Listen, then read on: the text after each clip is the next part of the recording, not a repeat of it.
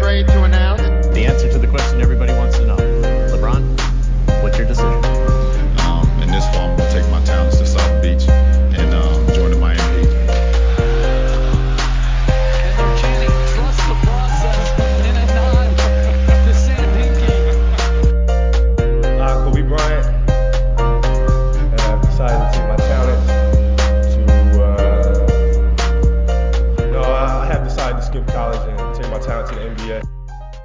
Pessoal, bom dia, boa tarde, boa noite. Não sei quando você está ouvindo a gente, mas olá para você. É, meu nome é Ricardo Estabolito Júnior e esse aqui é a 14 edição do podcast Jumper Front Office, onde a gente tenta dar um, um olhar diferente sobre o, o, mercado, as negociações que acontecem na liga, uma, uma visão um pouco mais técnica de como a magia acontece nos bastidores e a gente está no momento perfeito agora, né? Trade deadline há uma semana, rumores pipocando, primeiros negócios já aconteceram também, as primeiras trocas, e eu estou aqui com os meus colegas de sempre para discutir tudo o que está acontecendo aí, o que, que a gente acha que pode acontecer, como já aconteceram algumas coisas, né? Então, eu, para começar, dou meu oi para o meu xará, Ricardo Romanelli. Romar, tudo certo com você? Fala, Xará, tudo certo? Espero que com você também. Da mesma forma, um oi aí para o André, que vai se manifestar na sequência, e também, é claro, para os nossos queridos ouvintes para mais esse episódio do Jumper Front Office. Meu xará não gosta de mistério. Ele, ele mata o mistério, ele fala, já, já anuncia antes. Então não vou também, né? Não, não, tem como. Mas se você acompanha a gente, você sabe que conosco está aqui André Mori. André, tudo bem com você? Tudo certo contigo, Estabolito, Roma.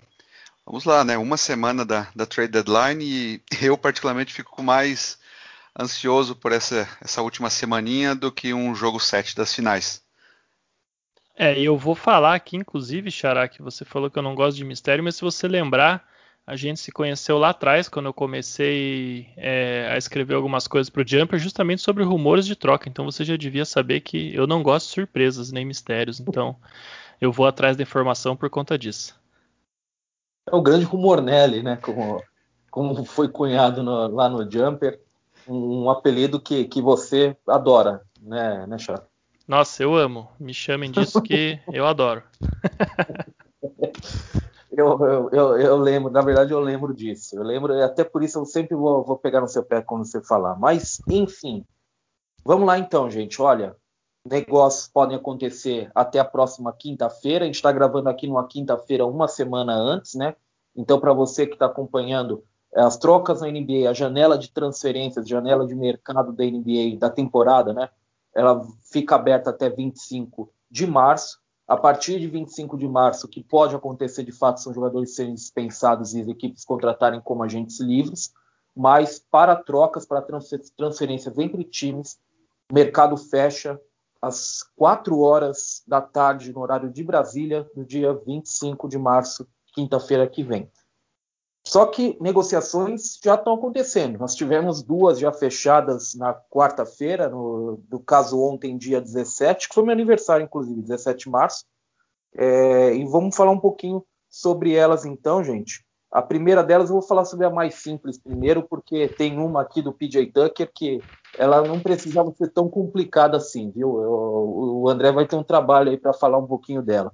Mas antes vamos falar sobre a mais simples. O Miami Heat adquiriu Trevor Ariza, o veterano ala, é, em uma troca com o Oklahoma City Thunder. Trevor Ariza, não se assustem, ele realmente não jogou nessa temporada. Ele, em comum acordo com ó, os dirigentes do Thunder, ele decidiu ficar afastado. Ele não está jogando. Um caso muito semelhante com o que o Heat encontrou com o Igodala na temporada passada. Né? O Igodala estava no Memphis, mas não jogou aquela temporada enquanto ficou no Grizzlies.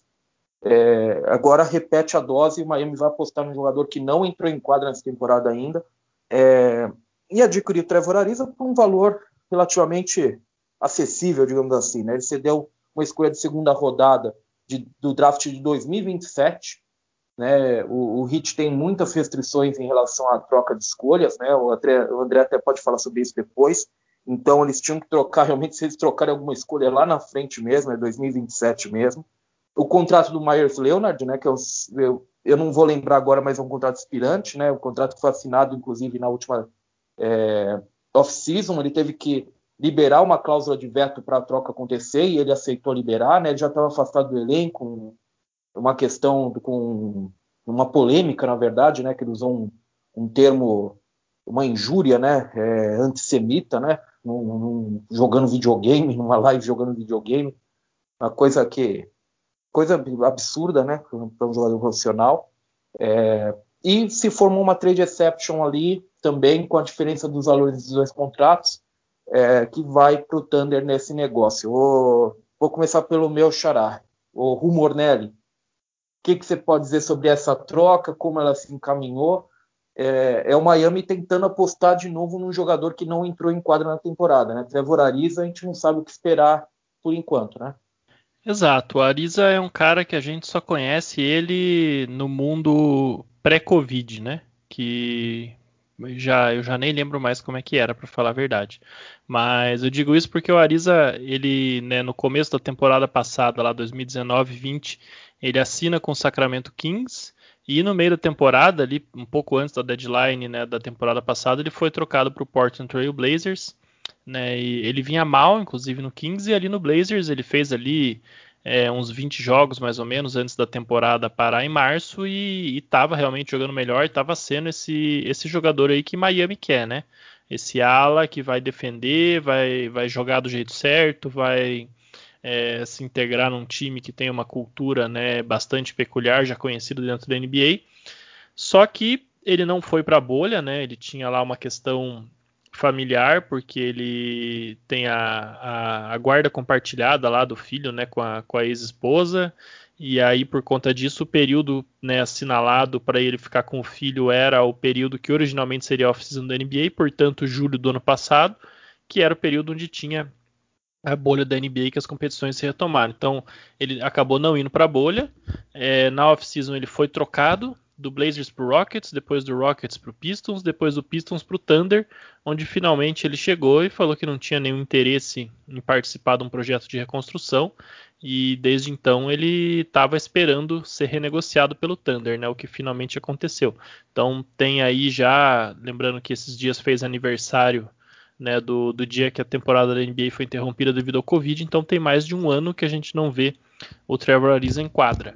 E, mas se ele for aquele jogador ali que estava realmente com o Blazers no final da temporada passada, e eu não vejo por que ele não seria, né? A não ser que ele tenha ficado muito fora de forma, o que eu não acredito, porque o Ariza sempre foi um cara é, que sempre, né, sempre teve em forma, sempre se cuidou bastante. É um dos motivos pelo, pelos quais aos 35 anos ele ainda está na NBA e é um cara que os times procuram. Então, é, eu acho que é isso que Miami está procurando, né? Ano passado na deadline eles também fizeram uma troca para trazer o, o, Jay Crowder e o André Godala, né? Então eu acho que ele, a ideia é mais ou menos que ele supra esse papel que o Crowder fez, né? Lembrando que o Crowder virou o Ray Allen basicamente na bolha da NBA, então acho que nisso o Ariza não vai conseguir ajudar muito o Hit, mas é um cara para fazer ali a posição 4 nos momentos em que o Bana Debye vai jogar de pivô nos playoffs. Eu acho que a ideia é mais ou menos essa, né? Com o Jimmy Butler e aí dois caras menores no perímetro, dois arremessadores no perímetro, né? Pode ser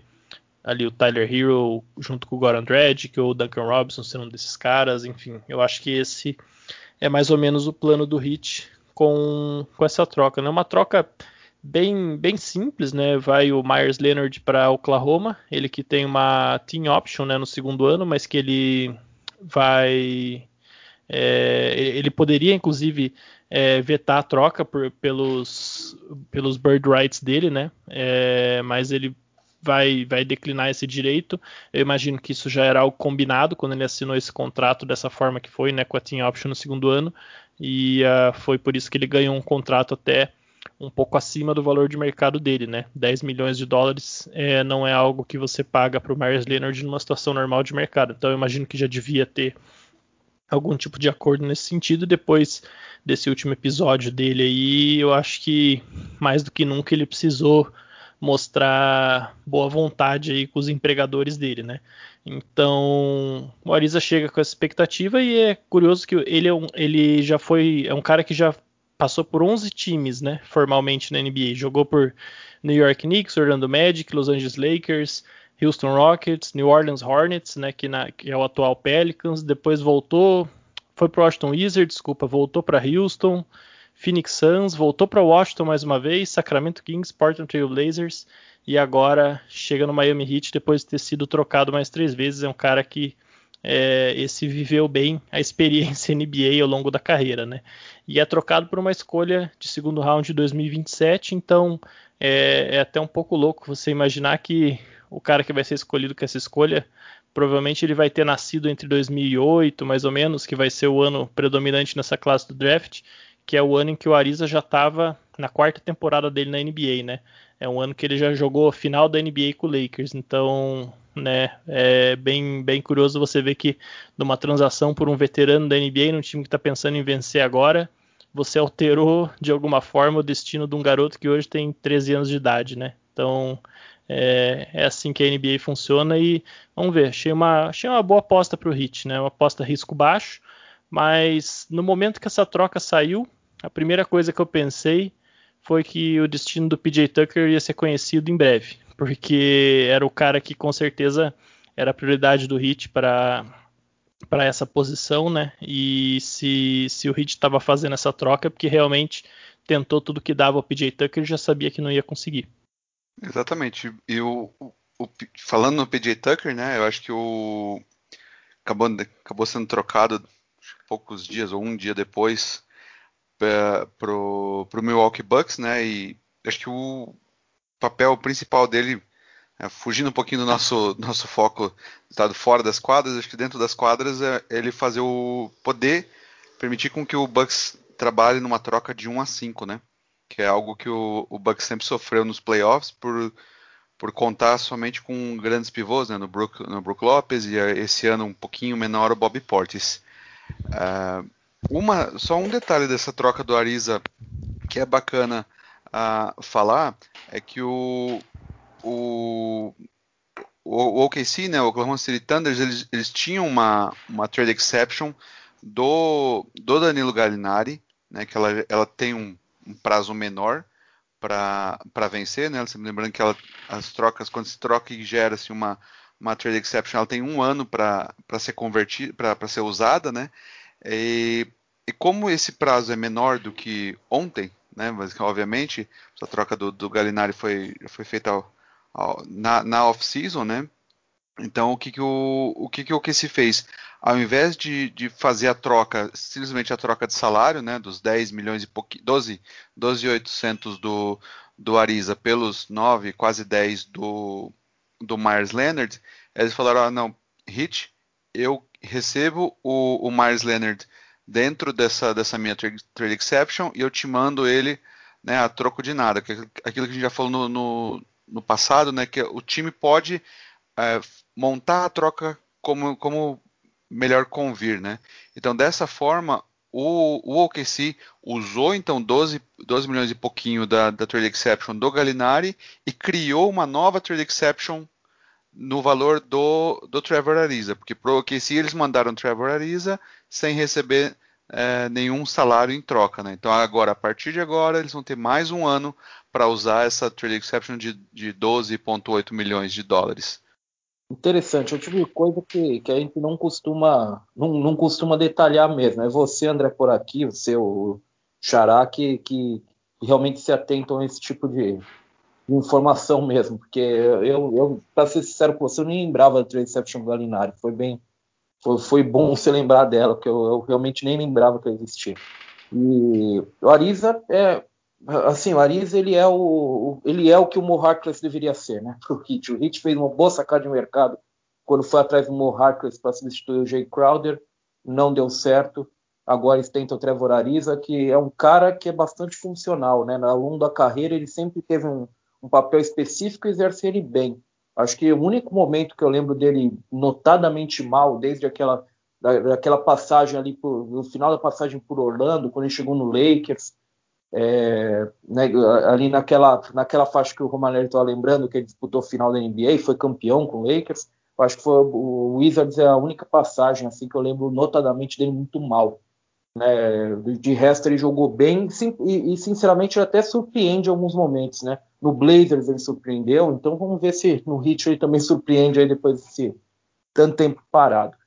O, o André já chamou atenção, né, para a troca do PJ Tucker, que agora eu vou tentar detalhar com vocês. Se eu cometer algum erro, viu, Xará, André, vocês me chamam aí, porque essa troca aqui é um pouquinho complicadinha, ela é meio complexa. É, para começar, o Phoenix Suns recebeu como facilitador na troca o Torrey Craig, ala do Bucks, que não deu muito certo no Bucks, mas foi um bom jogador no Nuggets. Achei que o, que o Suns entrou aqui de, de facilitador e saiu bem. Acho que conseguiu uma pecinha legal para elenco. É, mas os, os, grandes protagonistas da troca, né, o Milwaukee Bucks recebe o PJ Tucker é, e o Rodion Skurux também, né, que também já jogou no Nets recentemente. Ele, ele recebe de volta uma escolha de primeira rodada que estava com o Rockets, dele mesmo, Bucks, na, de primeira rodada no draft de 2022 e uma quantia não determinada em dinheiro, não, não divulgada em dinheiro, que veio do Suns quando o Suns assume o Torrey Craig. E o Houston, que cede o PJ Tucker, né, que aqui é o, é o chamariz da troca. O Houston recebe o DJ Augustin, que foi contratado nessa off-season pelo Bucks, né? É, o DJ Wilson, que é o jogador que já estava no Bucks há algum tempo, mas nunca fez realmente diferença. Uma escolha desprotegida de primeira rodada do draft de 2023 do Bucks.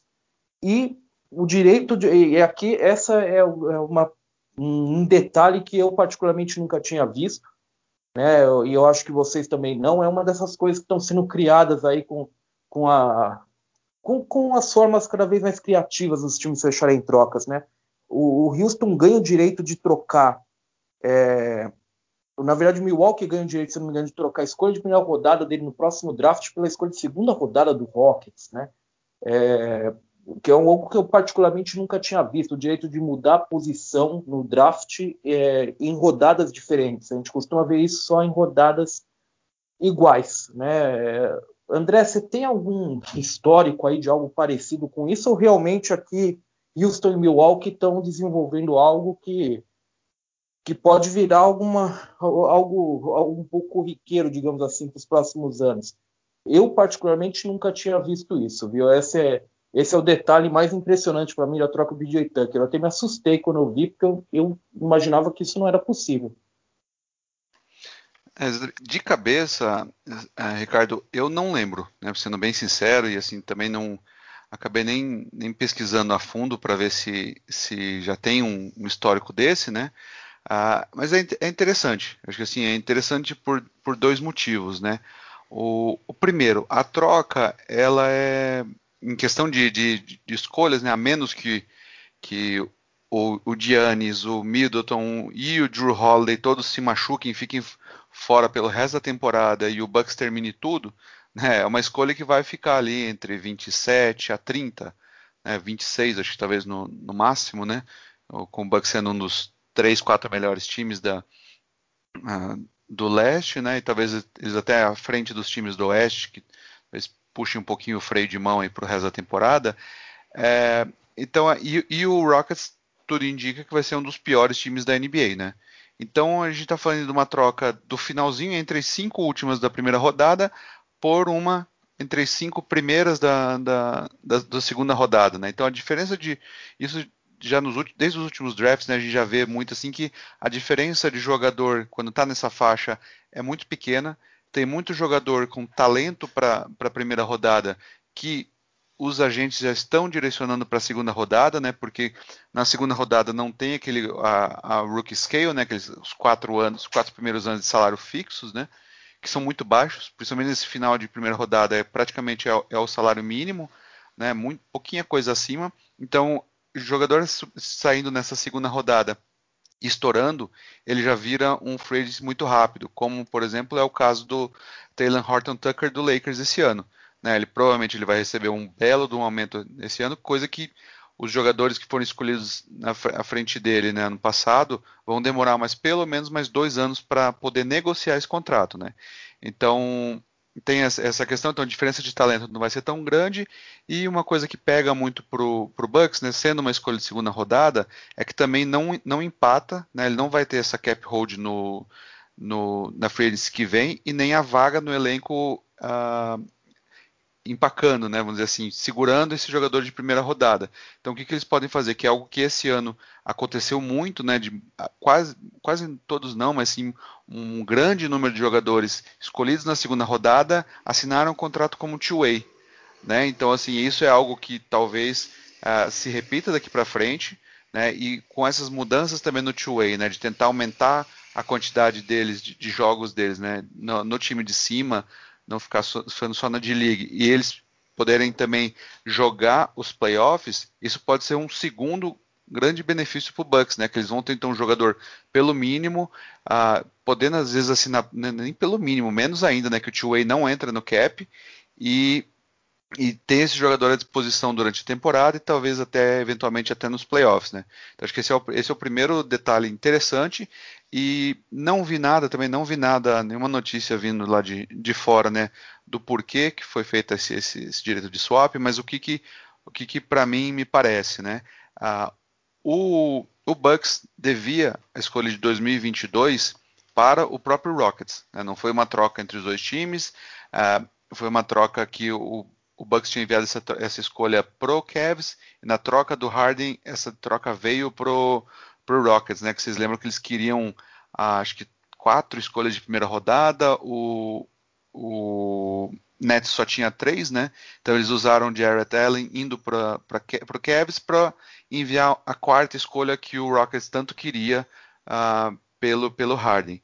E escolha de primeira rodada também era uma coisa que o Rockets estava pedindo pelo PJ Tucker. Né? Então acho que isso também que segurou um pouco, não, não ele não ter ido para não ter fechado uma troca, por exemplo, para o Heat, porque o Heat tem uma situação de escolha muito um pouco mais difícil, né? É, eles teriam que também mexer numa proteção da escolha 2023 para poder negociar a escolha, né? Para respeitar aquela regra também que a gente falou da, até de Stepien, né, de Stepien Rule, que você não pode trocar anos seguidos. E essa mesma regra era o que impedia o Bucks de, o, o Bucks de pagar uma escolha de primeira rodada, porque eles já têm um compromisso para 2024, um swap em 24, um compromisso de uma escolha em 2025 com o Pelicans, né, pela, pela troca do, do Drew Holiday. Então eles não poderiam trocar 2023 e também não poderiam trocar 2021 porque eles deviam essa de 2022, né? Então assim, eles não poderiam, eles ficavam nesse meio nesse meio meio campo aí, né, presos. Então, o que, que acabou acontecendo? Com essa liberação, né, o, o Bucks pagando um pouquinho a mais pro, pro Rockets, né, ele falou, olha, então não tem mais o que eu te fazer, eu te dou, você pode escolher se você quer uma escolha de primeira rodada ou de segunda, né? Então, fazendo isso, ele falou, então tá bom, aceito isso, te devolvo a escolha de 2022. Devolvendo a escolha de 2022, o que, que o, o Bucks passou a ter? Né? Ele passou a ter uma escolha de 2022, escolha de 2024 é um, é um swap, né? Então, e, e, pela regra, não precisa ser a sua própria escolha. Você precisa ter uma escolha de, de primeira rodada. Isso o Bucks uh, vai ter, né? Só que aí o que acontece? Como eles devem a de 2024, essa escolha de 2000, é, devem 2025, essa escolha de 2023, ela não pode escorregar para o draft de 2024. Então, por isso que ele é, foi uma escolha sem proteção alguma, porque de qualquer forma, essa escolha tem que ir para o Rockets em 2023, porque 2024 eles já estão presos dessa, de trocar 2024, porque 2025 eles já estão devendo novamente. Então, assim, de novo, não vi isso sendo noticiado como a razão, mas é a única coisa que eu, que eu enxergo, né? Porque também o, não sei se o Rockets faria isso de bom grado, apesar de que é interessante, né? Porque eles também estão com aquele caminhão de, de escolhas, né? Competindo aí com, com o OKC. Em 2022 eles já teriam, eles teriam três escolhas, né? A, a própria, e se não me engano a outra é do Nets, já sem proteção, e essa do, do Bucks, né? Então eles jogando para 2023, onde eles teriam só a deles e uma escolha do Wizards que tem uma pelo que é a troca do, do Westbrook, mas tem uma proteção um pouco mais mais complicadinho ali, né, que é de 1 a 14, ou seja, o Wizards, se o Wizards ah, ficar fora dos playoffs, a escolha não vai. Então acho que dessa forma o, o Rockets garante também pelo menos duas escolhas em 2023. É só voltar é, alguns, alguns minutos atrás para pegar o que o, André tinha dito um pouquinho lá atrás, a, a aquisição do PJ Tucker o, o grande barato dela para o Milwaukee aumenta essa questão de, de você poder es, esquematizar formações mais baixas, né, mais versáteis, é, de uma forma melhor, né, no, no, elenco do Bucks que não tinha muita alternativa para fazer isso. A grande alternativa deles é o DJ Wilson, provavelmente que não tem condições de jogar, não é um jogador de NBA, é, com todo respeito, mas realmente não deu certo.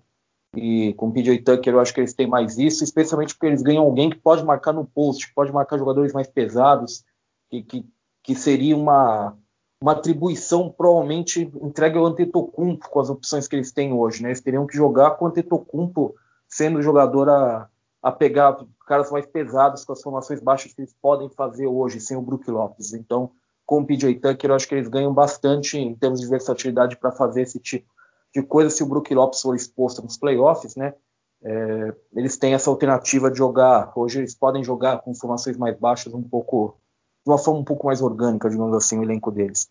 É, bem, a gente tem visto muitos rumores, né, no mercado é, nas últimas semanas, né, nos últimos dias, e, e a gente sabe muito bem, né, Xará, André, que assim a maior parte das coisas que a gente está ouvindo agora não é que elas só que elas não vão acontecer. Elas, até do ponto de vista lógico, elas não têm como acontecer, né? Tem muita coisa aí que se especula que realmente se você for sair do plano do, do rumor e ir para o plano lógico, como isso vai acontecer, como se esquematizar isso, até o André vai achar alguma forma louca de fazer certas trocas acontecerem. Mas essas formas loucas, elas são realmente realistas? A gente vai parar para pensar e vai ver que não. Eu, eu falei para vocês, né, para vocês selecionarem um rumor que vocês têm visto no mercado aí, que, que assim você bate o olho e fala: Isso aqui não é possível, isso aqui não vai acontecer, porque não tem como acontecer, é, é totalmente ilógico que isso, que isso aconteça. Então, vou começar pelo, pelo Xará novamente. O, Roma, o que, que você separou para gente aí de, coisas que têm sido ditas por aí, mas que se a gente for sair do, do plano da diversão da, da especulação, a gente não vai encontrar muito fundamento lógico. Olha, Xará, uma troca que tem me incomodado bastante aí, que eu vejo especulada, é essa história do Vitor Oladipo e parar no Lakers. Tá? E não é porque, não é clubismo que não, que eu não quero o Oladipo ou alguma coisa assim. Mas é que quando você olha assim, salarialmente, já é uma coisa complicada, né? Porque o Oladipo ele ganha 21 milhões, que não é um salário de outro mundo, mas quando você pega ali a folha do Lakers, é, para dar certo essa troca aqui, para ter alguma chance de dar certo, no mínimo você teria que envolver ou o Dennis Schroeder ou o KCP, né? O Kentavious Caldwell Pope. E aí realmente é complicado. Eu acho que o Dennis Schroeder não tem nem que discutir né, que ele está fazendo uma temporada é, tanto do ponto de vista estatístico quanto do ponto de vista de encaixe no time, quanto né, da, até de saúde mesmo, é melhor do que a do Oladipo, né, comparado ao papel que o Oladipo eventualmente teria aí no Lakers. E o KCP já é outro caso, mas queira ou não, ele foi um cara que né, foi é, para alguns o terceiro melhor jogador do Lakers na conquista do título do ano passado. É um cara que a bola de três dele nessa temporada, por mais que tenha sido inconstante, está caindo 40,9% das vezes. Né? Ele é o perfil de jogador que você coloca do lado do LeBron James e do Anthony Davis. O Oladipo não é esse perfil de jogador. Né? E aí, quando você imagina o que mais o Rockets é, pediria para você obter o Oladipo, é que a coisa fica complicada, porque o Rockets não vai trocar o Oladipo pelo Schroeder sozinho ou pelo o KCP sozinho, né? É, o Rockets pediria uma escolha que o Lakers praticamente não tem para dar, né? Conseguiria aí com alguma manobra, tal, dar uma escolha lá em 2026 ou 27, né? Dependendo das do acerto que fizesse com o Pelicans. Não vou ficar entrando muito nesse detalhe, porque com certeza é algo que a gente vai abordar num podcast futuro ainda e o André vai poder detalhar melhor, né? Então, por uma questão de tempo, eu não vou entrar nesse detalhe agora, mas é para se manter em mente que é, se fosse mandar uma escolha de primeiro round, o Lakers seria mandar uma coisa realmente lá para frente que a gente sabe que não compensa. 2026 ou 27, o LeBron James provavelmente vai estar aposentado e o Anthony Davis já não vai mais estar no auge também. Então, é, o time precisa segurar essa escolha, pelo menos por enquanto. Ou se não, teria que mandar um cara que nem o Taylor Horton Tucker, por exemplo, né, que é basicamente o único ativo é, jovem que o time tem hoje, que também é um contrato aspirante, né, vai para uma free agent restrita, o time tem algum controle sobre ele, mas né, até do, do ponto de vista de ativo, também não é lá um ativo muito atrativo. De todo modo, o Oladipo é um jogador que, sabe, se eu sou o, o Rob Pelinka ou o general manager de qualquer outra franquia, eu olho para o mercado com muita preocupação, tá? Porque ele está aí com 28 anos, tentando se reafirmar depois da lesão, mas o Oladipo é um cara que nem a versão saudável dele eu tenho certeza que dá certo num time campeão. Sabe, aquele cara que foi ao Star lá Indiana tal. É, não estou aqui dizendo que ele foi mal naquela temporada. Ele fez uma temporada assim, é, sob todos os padrões, excelente, né? Jogou muito bem dos dois lados da quadra, além de né, participar muito no ataque. Era um baita defensor, um dos melhores da posição. Mas ele é aquele tipo de jogador que ele cria muito pouco para os outros.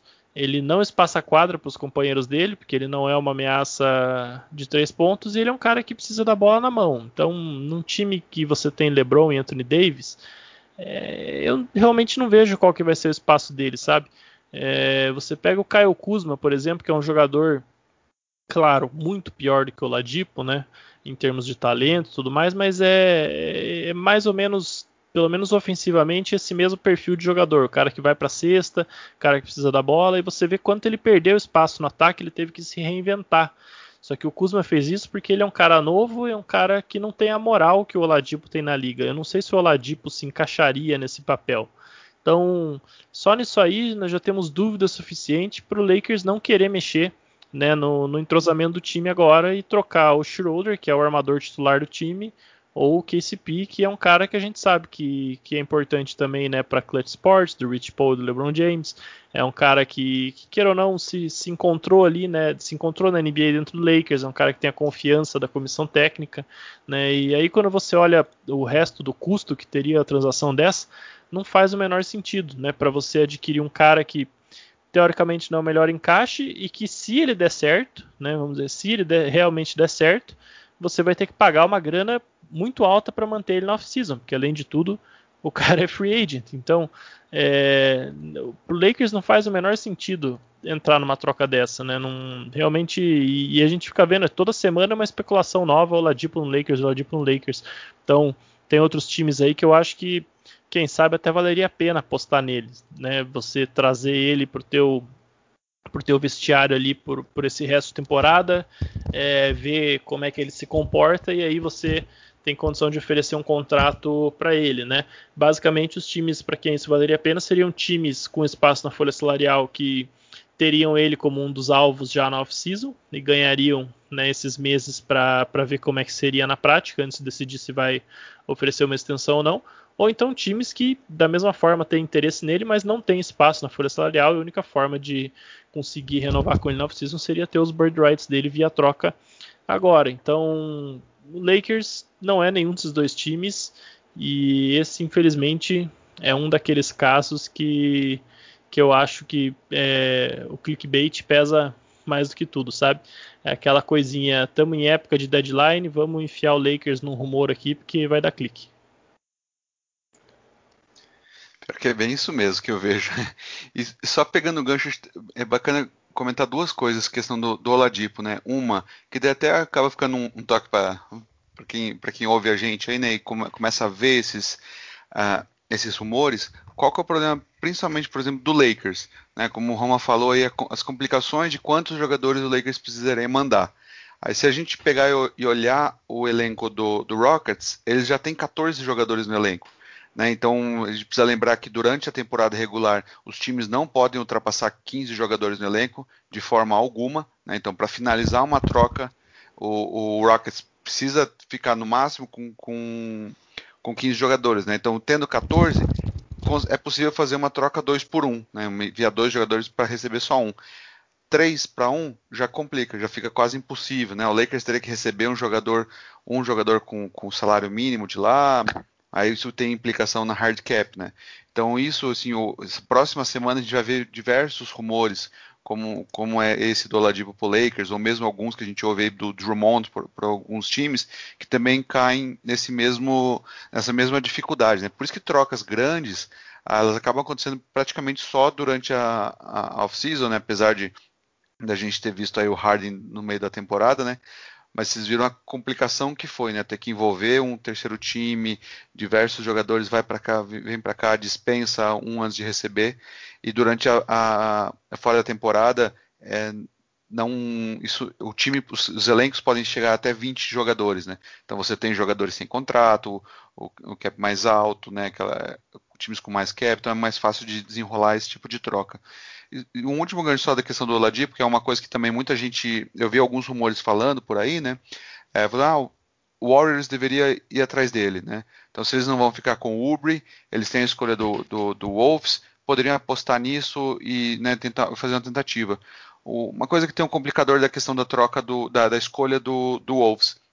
Ela vem protegida no, no, top, top 3, então o Warriors não pode colocar uma outra proteção em cima. Né? Então, proteger, por exemplo, proteger de, de 3 a 10, né? porque como a escolha já veio com a proteção. Então, assim, você vai trocar o Ubre e essa escolha, né? arriscando ela ser a quarta escolha num draft muito forte, né, como nesse, no top 5, para ter um ano de, de, de Oladipo, porque também tem uma, não se sabe se eles renovariam, né, para pagar a, a, a, multa estratosférica deles, né, então acho que é, é uma coisa também que, de, de, ficar de olho e, e, essa questão da escolha também deve é o que deve segurar o Warriors, né, então assim, se, se, se eu sou o, o, o Warriors, né, o Myers, eu teria que trocar esse cara, essa escolha, né, por alguém que seja num nível, né, muito alto, por exemplo, jogador de nível de All-Star, né? Senão acho que não vale a pena você arriscar perder esse esse esse asset, né? Essa escolha que pode ser uma um top 5, né, para ter ao lado do, do Wiseman. E outra troca também que eu acho que tão, tão muita gente está falando que eu assim, não vejo menor chance de acontecer, é, não posso queimar a língua né, agora, mas é o, é o Jeremy Grant pro, pro Celtics. Né? Tem muita gente querendo colocar esse rumor. E eu não vejo por dois motivos. Né? Um, um o, acho que faltam assets, né? faltam coisas pro, pro Celtics oferecer pelo Grant, que está fazendo a melhor temporada da carreira. É hoje né, o principal jogador do Pistons, que começa um, um rebuilding, mas ele, ele é, tem um, acabou de assinar e ele veio né, com um contrato de três anos. E o outro que também é ao lado do, do Pistons, né, tanto do Pistons quanto do, do Jeremy Grant. Né? Preciso lembrar que no começo da temporada o Grant deu uma entrevista falando que ele escolheu de fato o Pistons, né? Ele ele teve a mesma oferta do, do Nuggets, né? Nuggets está aí no, no, topo do, do Oeste, né? disputando disputando o título e ele aceitou a participar desse, desse recomeço no Pistons, né?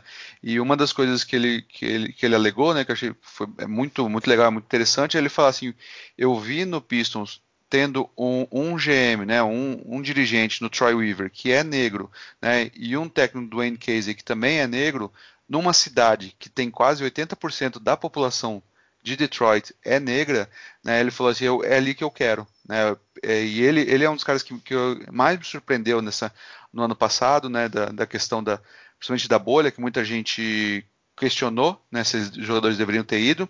Por quê? Porque ele, antes da, da bolha, era muito difícil você ouvir ele falando né, uma entrevista. E durante a bolha ele fez, deu diversas entrevistas, entrevistas longas, né, respostas longas, bem elaboradas, uh, de todos os problemas que passando nos Estados Unidos. Né? Então acho que foi bem, é bem bacana isso, a forma como ele falou e por que ele foi o Pistons. E acho que esse é o, um dos principais motivos pelo qual eu não vejo o, o, o, essa, essa troca com o Celtics eu gosto bastante, eu, eu, eu vou aproveitar, na verdade, é, vou pegar, vou pensar uma coisa que, que o André disse, até para citar um, um, terceiro aqui, que é a questão do Warriors. O Warriors hoje, é, você vê muitos grandes nomes sendo ligados ao Warriors, mas acho que tudo depende dessa escolha de draft realmente do Minnesota.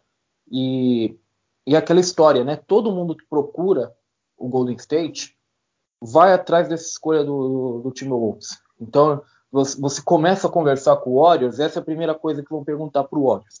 Então é, é, é, muito complicado você negociar quando você já tem um, um, ativo que é a primeira coisa que, que alguém que vai conversar com você vai perguntar. Então é, eu acho que grandes nomes são proibitivos para o Warriors nesse momento, até porque eu também acho que, que, que Golden State vai segurar essa escolha aí até a gente ter uma definição sobre ela mesmo, né? até a loteria é, o, o que, vai acontecer com ela por causa dessa proteção top 3.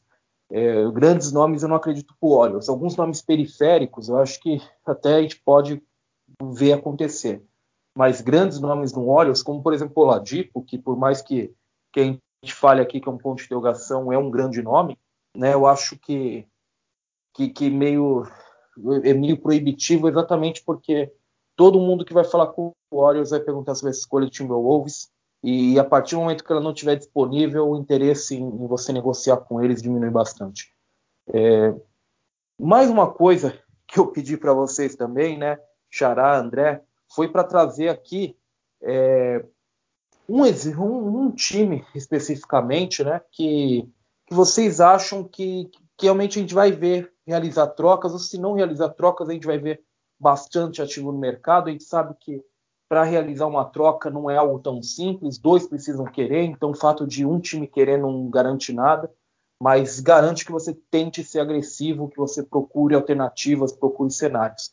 Então eu perguntei para vocês, né, até pedi para vocês trazerem um, um, exemplo de uma equipe que, que a gente vai ouvir falar bastante nesses próximos dias. Vou manter a tradição, começar pelo meu xará, o Manelli quem que você que você fala para gente aí para ficar de olho?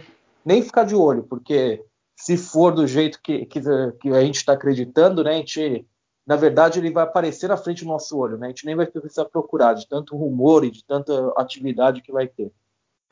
É, a gente até vem falando bastante aí, né? Já falamos aqui no Front Office, falamos algumas vezes já no Estação NBA, falamos também na live do Jumper né, na, na terça-feira aí, se eventualmente algum dos nossos ouvintes acompanhou, que é, é uma, é uma, desculpa, uma, uma trade deadline onde todo mundo está disputando praticamente ou play-in ou playoffs, então todo mundo quer se reforçar e ninguém quer trocar um jogador bom, né? Então, é, nessa expectativa que está todo mundo achando que, que é uma deadline que está um pouco esquisita. Então, a gente falar aí ah, alguém para ficar de olho que quer se reforçar é a liga inteira, né? Basicamente. Então, é, quando você colocou essa pergunta antes do programa, eu pensei em fazer uma, uma, uma um take aqui, uma tomada por uma outra, um outro viés e, e falar do, sobre o New York Knicks, né? Porque o Knicks é um time que tem sido piada da NBA nos últimos anos, né? E, e, com razão, né? Tudo que eles erraram a nível de diretoria, de troca de técnico, de troca de jogadores, escolha de draft, tudo mais,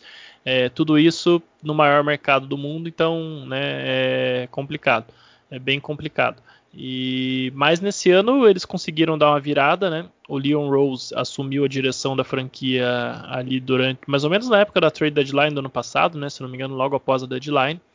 É, já fez uma boa off-season, né? Ele não conseguiu atrair free agents, o que era bastante esperado, afinal de contas, né, o Knicks precisa justamente se reconstruir para voltar a ser um atrativo de free agents, mas ele já começou não, não fazendo é, nenhuma loucura, não deu nenhum contrato enorme aí que depois virar um problema.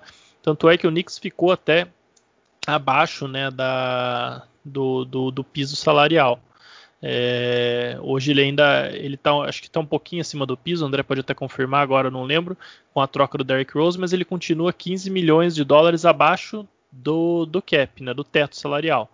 Então ele tem espaço aí para absorver alguma troca. E mais importante que isso, é, o Knicks ele tem que tomar cuidado para não virar, entre aspas, uma vítima do, do próprio sucesso nessa temporada. Né? Eu acho que o time acabou se recuperando muito mais rápido do que todo mundo imaginava, né? Colocou um All-Star lá na Conferência Leste esse ano, Julius Randle, tem vários jogadores em grande fase, o Tom Thibodeau conseguiu criar ali uma defesa é, bastante interessante, conseguiu fazer os jogadores comprarem a ideia do sistema dele, inclusive.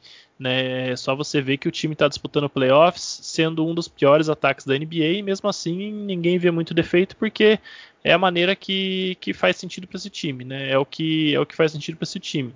A gente vê ali né, alguns jovens jogadores como o Emmanuel Quickley chegando e já causando impacto, a gente vê o RJ Barrett crescendo, a gente vê alguns veteranos encontrando papéis ressignificados dentro do time e outros caras né, chegando em patamares acima do que já jogaram até hoje, como é, é o caso do Randall, né? Acho que talvez aí é, seria hoje o meu nome para jogador que mais evoluiu na temporada, tamanha evolução dele. Mas, de todo modo, o Knicks ele agora criou expectativa em todo mundo, sabe? E seria muito, muito, muito prejudicial para essa reconstrução ele ficar fora dos playoffs esse ano, é, principalmente você tendo o play-in, né? Tendo 10 vagas né, para os playoffs. É até bem curioso essa questão, porque para alguns times, é, ir para o play-in vai ser considerado uma vitória, vai parecer que foi para os playoffs. E para outros times, ir para o play-in vai parecer que foi uma derrota, né? Tudo depende da, da expectativa do time, né, do, principalmente dos donos da franquia diante da temporada. No caso do Knicks, eu não acho que vai ter vergonha alguma ir para o play-in, pelo contrário, mas é um time que que se não for para os playoffs, se não disputar uma série, eu acho que vai ficar uma, uma, um gostinho um pouco decepcionante. E não quer dizer que vai ser um fracasso, mas é um time que, quem sabe, vai demorar um pouquinho a mais para voltar a ser um destino de free agents, que é o que o Knicks quer. Né? Então, se eles quiserem já a partir dessa off-season começar a conversar com os nomes um pouquinho melhores, como quem sabe até o Oladipo aí, né? Outro cara que estava falando agora há pouco, é um que é bastante especulado em Nova York é, eles precisam chegar nos playoffs esse ano, mostrar essa firmeza de que, olha, aqui agora a coisa mudou e vai daqui em diante vai ser diferente, né? Então, quem sabe uma troca aí até pelo próprio Ladipo, no caso do Knicks, não seria vantajosa. É um time que consegue salarialmente fazer essa troca muito fácil, né? Como eu disse, eles estão ainda 15 milhões é, abaixo do teto salarial, então eles precisariam mandar é, 6 milhões, acho que nem precisaria mandar, né? O André também pode confirmar, acho que poderia fazer na forma de trade exception, pela, porque a diferença é pouca. Precisaria mandar alguma coisa muito mínima e algum incentivo ali para o Knicks, né? Pro, desculpa, para o Rockets, que pode ser inclusive uma escolha de draft, porque afinal de contas o Knicks tem escolhas, as suas escolhas e tem a escolha do, as escolhas do Dallas Mavericks por conta da troca do Kristaps Porzingis, por exemplo. Então, é um time que eu acho que tem ativos, tem meios salariais para fazer uma troca e que tá, é um dos que mais tem motivação para chegar nos playoffs esse ano. Então, eu ficaria aí de olho no time de Nova York. Ah, o Knicks é bem interessante mesmo. Aí, agora, por outros motivos, né, não pela, pela questão de entrar numa briga por, por playoffs, eu acho que um time que deve se movimentar, né, eu espero, e precisa, é o, é o Sacramento Kings. Né, acho que ele tem pelo, ao menos dois assets bem interessantes. O primeiro é o Harrison Barnes, né, que também se fala muito nele. Uh, ele tem um contrato uh, relativamente alto, só que é uma vantagem que ele é, é o valor dele decresce ao longo das temporadas, né? Então, essa temporada ele está ganhando 20 milhões e nas próximas esse ano, desculpa, né, esse ano são 22 milhões, ano que vem sim cai para 20 milhões e 2022, 23 cai para 18, né, 18,3 milhões. Então assim, é um salário caindo é sempre interessante, né? Ele está ali com 28 para quase 29 anos, né? E é um tá jogando uma tá tendo uma temporada boa, novamente, né? Acho que recuperou um pouquinho depois de um, um dois anos meio para baixo no, no, no, no, Kings. E é um, é um jogador que pode pode sim ajudar né, times aí nessa, nessa disputa né, de, de, de playoffs. Falam-se até ele poderia ele encaixaria muito bem no, no Miami Heat. Eu concordo, acho que ele seria bem interessante. Também se o time quiser ir num, num small ball, né, ah, ele volta a fazer o papel que ele fez uh, tão bem em, em, Golden State, né, quando ganhou o título lá em 2015. Então é, é um nome a se olhar. Tem outros times também estão interessados nele. O Boston Celtics é também um outro, né, recebendo ele na, na, na trade exception que eles geraram pelo Gordon Hayward. Aí é, a questão é ver se eles estão dispostos né, a arcar com o custo dele para as próximas temporadas, com a Luxury Tax esse ano e também nas próximas temporadas, né? Porque ele tem ele tem contrato para mais dois anos ah, fora esse. E um outro jogador que é interessante também é o Bjelica, né? O Neymar Bjelica que tá que também está lá. Ele começou fora da, da temporada, né? Nemanja Bjelica, o sérvio, ele começou fora. Né, da, completamente fora da rotação do, do Luke Walton, voltou agora nos últimos jogos e ele é é um jogador não especialista em, em, bolas de três na posição 4, eventualmente até um até 5.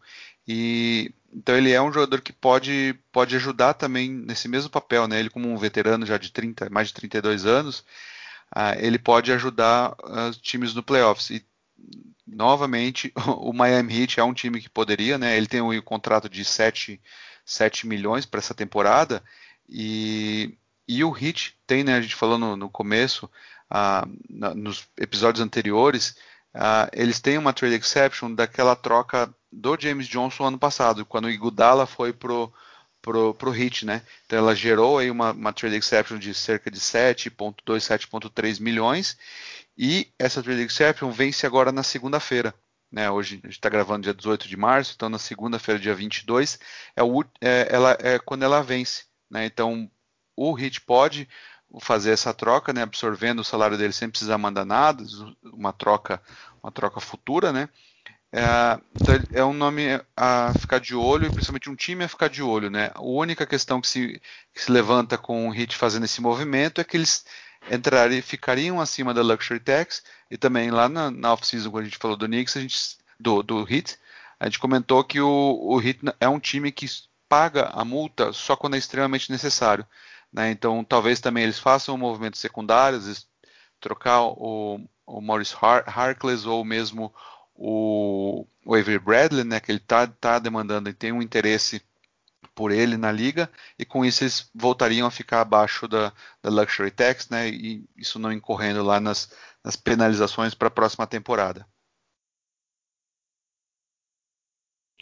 Gente, eu vou perguntar isso para vocês para fechar aqui o, o front office, porque eu acho que foi a pergunta que eu mais recebi nas lives do Jumper no, nesse, né, nesse, nesse início de temporada, digamos assim, nessa metade de temporada, né? E que eu acho que agora vai ter que acontecer. É, veremos Danny End usar a trade exception do, do, do, Gordon Hayward finalmente, porque eu, eu, acho que pela primeira vez em muito tempo o Danny End está pressionado a fazer alguma coisa, né? Então eu, eu nem vou, vou escolher a ordem de vocês porque eu tenho a impressão que eu sei a resposta dos dois, mas eu eu como eu não sou torcedor do Celtics, mas sou um entusiasta do Celtics, eu vou ver ação em Boston finalmente, porque essa projeção aí, cara, olha o que, o que eu recebi de pergunta no Jumper nesses últimos meses por causa das trade exception não é, não é brincadeira não, viu? É, eu acho que não, ele não vai usar. Não, brincadeira. É que o, o Danny End, tudo com ele sempre não, né? Ele não vai trocar a escolha, ele não vai usar a third exception. É, eu acho que ele está muito pressionado a usar sim. É, mas se ele usar, Chara, eu acho que ele não vai usar assim, num, igual o pessoal especula, por exemplo, ah, ele vai usar no Nikola Vucevic, porque é o cara que vai encaixar ali com o Tatum e com o Jalen Brown e tal. Eu acho que o jogador definitivo, entre aspas, não está disponível, tá? É, o que eu acho que ele pode fazer é usar num jogador que sim vai ajudar um pouco agora, mas que vai ser na verdade um cara para preencher esse slot salarial até você conseguir arrumar uma outra troca. Né? Então agora a bola da vez aí é que o Celtics vai atrás do Bradley Bill se ele ficar disponível, que ele é amigo do Jason Tatum e tudo mais. Só que você olha o, a folha salarial do Celtics hoje, é, o contrato que eles têm para envolver numa troca para o Bradley Bill é o Kemba Walker né? Então, presumindo que eles não vão envolver o Jalen Brown, né? Então, você precisa ter um contrato para jogar numa troca aí se você precisar, porque o Kemba é um ativo negativo a essa altura, né? Infelizmente, né? ele é um cara que é, nem como salary filler ele serve, porque ele ainda tem aí mais dois anos de contrato num valor que nenhum time vai querer pela bola que ele está jogando. Então, quem sabe você trocar essa trade exception por um cara que tem um salário alto, né, mas que expire, sei lá, por exemplo, na off-season de 2022, ou que tem uma parte não garantida grande para 2023. Para um jogador que vai te ajudar um pouco na rotação agora, mas que você planeja usar ele numa troca futura e essa sim vai ser definitiva. Por quê? Porque a trade exception expira na off-season, né? Ele tem até o último dia da off-season para usar. Só que ele tem essa necessidade no elenco agora. Então, dessa forma, você, entre aspas, estica esse slot salarial para você usar numa outra troca e arruma um jogador para agora, né? É a mesma a lógica da, de você pegar, é a mesma lógica da história do Galinari ali que o André citou, né? Tinha a Third Exception acabando e criou uma nova Third Exception para frente. Então você faria mais ou menos isso adquirindo um contrato, né? Nesse cenário, eu acho que o melhor jogador que eles, né, dos que se especulam hoje que eles poderiam conseguir é o Harrison Barnes. E aí seria seria um reforço. Não é o cara que vai resolver o time do Celtics, mas é um reforço. Né? De resto, aí eu não sei. É, Lamarcus Aldridge, por exemplo, eu descarto, que é um cara que é um contrato aspirante, não tem por que você usar a third exception nele. É, porque provavelmente vai cair num buyout, se não cair não vale a pena, você perde a third exception. O contrato dele expira antes do que a própria third exception. Aí não vale a pena. Então eu ficaria de olho aí, quem sabe, numa movimentação assim. Não acredito nele usar isso aí nunca, num, sei lá, num, um Aaron Gordon da vida, por exemplo, que é um contrato um pouco mais baixo e ficar com o troco, sabe? Eu acho um cenário mais difícil. Larry Nance Jr. é um cara que, que é pouco falado, mas que, que cairia muito bem ali. Também não vejo o Kevs muito motivado a trocar ele agora, né? Então, se ele for conseguir algo de útil agora para essa trade exception, ele vai ter que abrir mão de mais coisa. É, caso contrário, é, por mais que ele com certeza seria muito criticado, eu acho que o movimento mais inteligente seria trocar por um contrato pensando numa troca futura. A questão é se a diretoria do Celtics, né, os donos do Celtics e a torcida em Boston têm paciência para mais uma vez ele se preparar para um movimento seguinte, né, que a gente sabe que não é garantia de que o movimento seguinte vai vir. Exatamente. Falando em movimento seguinte, né, eu tava comecei aqui um pouquinho antes da, da nossa gravação e comecei e terminei, na verdade, né? O que, que eu peguei? Eu peguei aquela a famosa troca né, do, do, do Celtics com o Nets e eu destrinchei, eu, refi, eu fiz todos os movimentos seguintes. Né? Então, daquele pacote todo que o, que o Andy recebeu do, do Nets, ele fez mais 15 trocas. Né? E tudo que ele tem hoje para mostrar disso é uma escolha de segunda rodada de 2023, uma escolha de rodada de 2025 e o Semi Ogelê. Né? Então, assim, se você pensar de todo aquele. Obviamente, além do, do Jalen Brown e do Jason Tatum, né? Então, de todo o pacote que ele recebeu, daquele caminhão todo de escolhas, é, tudo que ele tem são essas duas escolhas e, e, e o Semi Ogelê. Né? Inclusive, essas duas escolhas ele conseguiu em troca do Desmond Bain, né, que está hoje no Grizzlies, é um, um baita de um rookie, né, bem capaz que seja uh, o primeiro time, né, o rookie do primeiro time. Ele conseguiu essa troca por ele, que no ano anterior ele, ele conseguiu essa troca mandando o Ty Jerome para o Suns, que ele conseguiu essa, escola, essa escolha no mesmo draft pelo Matisse Tybalt.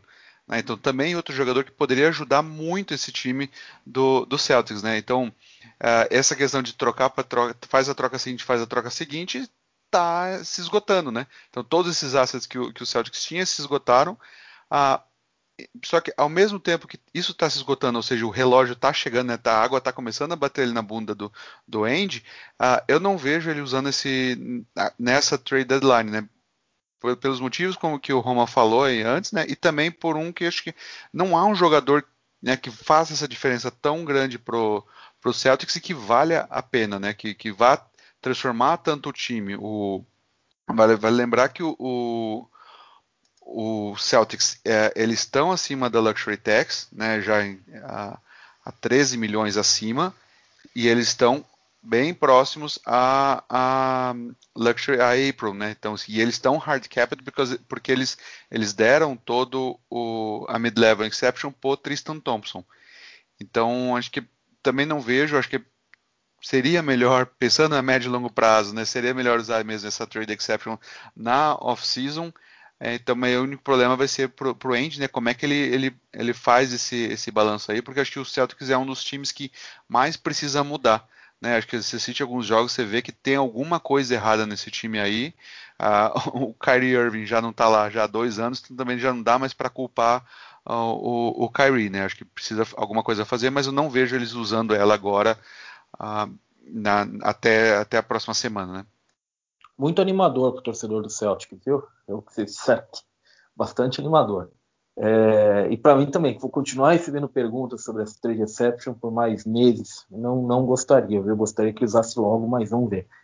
É, enfim, uma última informação. Que bom que a gente não comentou sobre Kyle Lowry aqui, porque de, segundo Josh Lewinberg, que é um, um insider é, confiável né, de Toronto, que cobre o, Raptors há, há vários anos. É, parece que formalmente o Raptors tem informado todos os times que ligam pelo Kyle Lowry, Kyle Lowry não está disponível. Eles vão seguir Kyle Lowry. Então é um dos dos nomes, dos maiores nomes que estavam aí discutidos é, constantemente no mercado, e esse me parece que, é, não só pelo que o Lewinberg disse, mas pelo que a gente já tinha por nos últimos dias também, é, me parece que o Kyle Lowry vai seguir no Toronto, o maior jogador da história do Raptors vai seguir em Toronto, né? E vamos ver essa última semana, né? Vamos ver o que, que vai acontecer sem Kyle Lowry, mas com muita coisa acontecendo. É, e estaremos aqui, semana que vem estaremos aqui para ver o que de fato aconteceu, né? Qual que é, foi o, o, ponto final de tudo isso, de todo esse turbilhão de rumores que a gente tem acompanhado. É, geralmente, o Xará, o, a gente pensa em vários cenários e acaba acontecendo. É, na melhor das hipóteses, o jogador vai de fato para o time que a gente estava imaginando, mas em cenários bem diferentes do que a gente estava é, projetando, né? Então vamos ver aí, vamos esperar para ser sur surpreendido, embora você, o popular Rumornelli, não goste de, de ser surpreendido, né? Exatamente, mas vamos ver aí que, que né, a semana que vem nos reserva de emoções. É, essas duas trocas eu, que aconteceram né, ontem, é, em relação ao momento que a gente grava esse podcast, né, a do Tucker e a do Ariza, eu acho que podem começar a movimentar algumas peças aí no tabuleiro, né? Então, vamos ver. Acho que eu acho que vai acabar sendo uma deadline é, um pouquinho mais movimentada que está todo mundo prevendo. Né? Eu acho que os times estão ainda tentando entender quem que está na disputa, quem que não está. E alguns times vão perceber que talvez seja melhor para eles agir como um time que não está na disputa. Que quem sabe ir para o play-in como décimo é, lugar sem quase qualquer chance de ir para os playoffs é, é, pior do que você conseguir bons ativos no mercado onde está todo mundo querendo aquele seu jogador de rotação que nem faz tanta falta para você assim, né? Então, vamos ver. Que nem disse o Old hoje no, no podcast dele, ele falou que estava conversando com um general manager e o cara falou para ele que se você não consegue perceber quem que é o vendedor, é porque é você. Então vamos ver se essa chave vira na cabeça de alguns times até a próxima semana. E, e que eles deem pauta para a gente conversar mais aqui, né? Então, é, valeu aí, Xará, valeu, André, valeu, nossos ouvintes. E a gente se vê no próximo Jumper Front Office, né? É isso aí, e eu espero que caia a ficha pro Magic, viu, André? O Magic é o vendedor. Pelo amor de Deus, percebam isso. Não precisa trocar o Vucevic, eu acho que o Vucevic é um cara mais é, mais adequado para se trocar na, na, na off-season, mas é, certos caras aí, o Fournier especialmente, é, chegou a hora, sabe? Chegou a hora. Eu concordo plenamente, uh, Stabulita, e assim, acho que pelo o caminho do, do o caminho do Magic, né, é uma escolha, uma boa escolha, né, a menos que ocorra um desastre na, na, na lottery, né, uh, então acho que é, é, de fato o caminho e acho que assim, fica até uma, uma coisa que a gente pode, pode comentar aí num próximo programa, passando a, a trade deadline, né, que é a forma de fazer um rebuilding. Né, que eu acho que o, o, o Magic pode fazer isso né, muito bem com o, o Vucevic tendo esse papel central né, de, no time, porque ele também já deu, deu uma declaração falando que ele, ele enxerga né, como o valor de ter uma carreira num, num, time só, né, de ter aquele fazer aquela história numa franquia só. Então acho que o Magic poderia aproveitar isso né, e reconstruir em torno dele, do Markel do, do Fultz, do Jonathan Isaac, né, se, assim que ele, que ele voltar, o próprio Cole Anthony e essa escolha do, do próximo ano. Acho que fica uma pauta bem, bem interessante para a gente conversar aí no, no, no futuro. Iremos conversar então sobre isso, porque eu particularmente tenho uma opinião um pouco diferente de muita gente. Eu, eu concordo com essa linha. Eu acho que você jogar tudo por terra, eu acho que é um caminho muito perigoso também. Eu acho que você tem que se manter minimamente competitivo e construir em, em torno de algo, porque mesmo, mesmo nos primeiros passos, porque se você não tem algo central que você vai colocando as pecinhas, é, você, você começa a construir de, um, de uma areia, do nada. E eu acho que é muito muito mais complicado você enxergar o caminho quando você faz isso. Eu gosto do Vucevic Orlando, eu não, não faço questão do Vucevic ser trocado não, mas tem muita gente ali que, que é até melhor para eles mesmo ser trocados. Vou deixar uma última reflexão para todo mundo, né? O Celtics com o Danny Ainge, até me lembrei disso, né? Que todo mundo fala. E parece os filmes da Marvel, né? Parece que cada filme da Marvel é um grande trailer para o próximo, né? Sempre preparando, sempre preparando para algo maior que virá depois, né? Sempre o mesmo caminho. Então, cada troca do Danny Ainge me parece que é um filme da Marvel, né? Vai, é um grande trailer para o próximo movimento. E esse grande movimento vai ser o trailer para o próximo grande. Então, e nada acontece no fim das contas. Vamos torcer para que aconteça. Mas, enfim, por enquanto, a gente fica por aqui. Fica um grande abraço para você que acompanhou a gente, ouviu o, o Jumper Front Office. A gente volta em pouco tempo, porque logo depois da trade deadline, nós estamos aqui comentando tudo o que aconteceu. Tá legal? Um abraço para vocês. E dessa vez eu cravo. Até semana que vem.